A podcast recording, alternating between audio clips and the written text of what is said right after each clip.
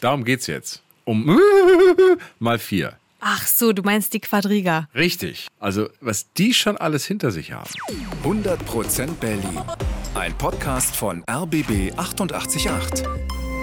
Gemeinsam mit zum Glück Berliner von Lotto Berlin. Es geht nämlich heute um eine Entführung und um den berühmtesten Pferdedieb der Weltgeschichte, kurz die Entführung der Quadriga. Hier sind Lydia Mikiforov und Tim Koschwitz. Hallo. Hallo.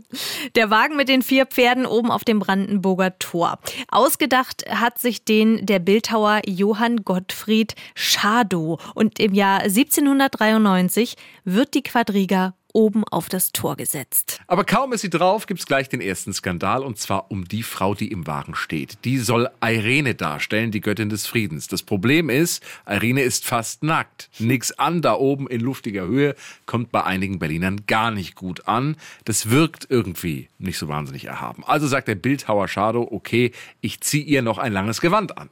Und dann, Oktober 1806, Napoleon Bonaparte schlägt mit seiner Armee die Preußen und marschiert ein paar Wochen später in Berlin ein. Der Triumphzug der Franzosen geht mittendurch durch das Brandenburger Tor.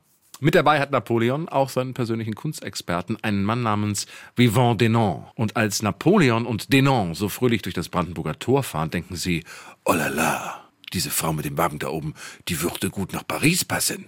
Bildhauer Shadow protestiert zwar noch und sagt, lieber Monsieur Denon, die geht doch kaputt auf dem Weg.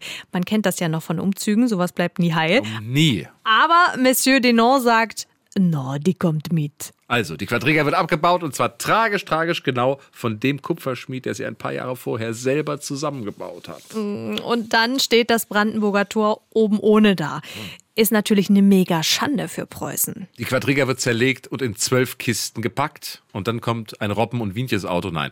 Dann geht es mit dem Schiff und teilweise der Kutsche bis nach Paris. Da lagern die Kisten erstmal in einem tiefen Keller in einem Museum. Aber Napoleon hat große Pläne. Er will einen Triumphbogen bauen und da soll die Quadriga eben oben drauf. Und 1808, also zwei Jahre später, ist wirklich Baustart für einen Triumphbogen, den wir alle kennen, den Arc de Triomphe. Die Bauarbeiten ziehen sich allerdings ein bisschen und dann kommt eine Schlacht dazwischen. Aber wäre die Weltgeschichte anders gelaufen, würde unsere schöne Quadriga vielleicht heute auf dem berühmten Arc de Triomphe in Paris stehen. Nee, nee, nee. 1813. Die Völkerschlacht in Leipzig.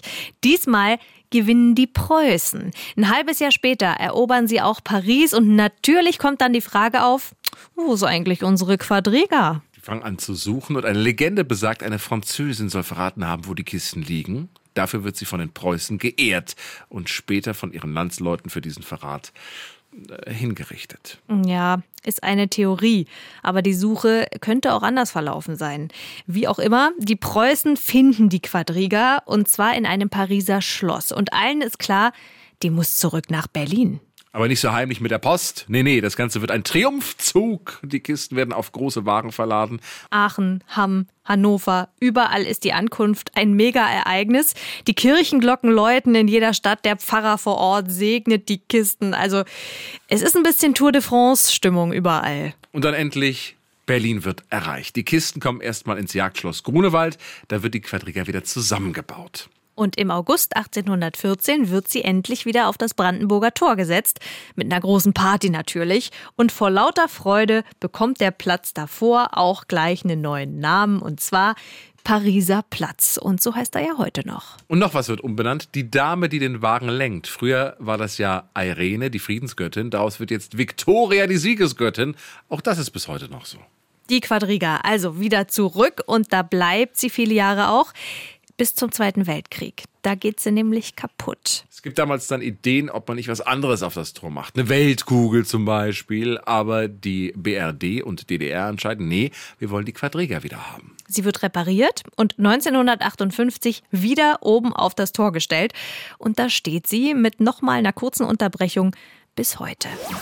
Und hier noch ein Podcast-Tipp von uns. Wenn ihr euch die Wartezeit bis zur neuen 100% Berlin-Folge etwas verkürzen wollt, dann schaut doch mal beim Podcast Deep Doku vorbei. Da gibt es jede Woche eine neue Geschichte aus Berlin und der Welt ganz ausführlich. In einer Folge geht es zum Beispiel um einen Mord im Tiergarten im Jahr 2019. Und in einer anderen Folge wird die Geschichte von zwei Berlinern erzählt, die auf dieser Porno-Plattform OnlyFans gute Geschäfte machen. Alle Folgen von Deep Doku findet ihr natürlich in der ARD Audiothek. 100% Berlin. Ein Podcast von RBB 888. Gemeinsam mit zum Glück Berliner von Lotto Berlin.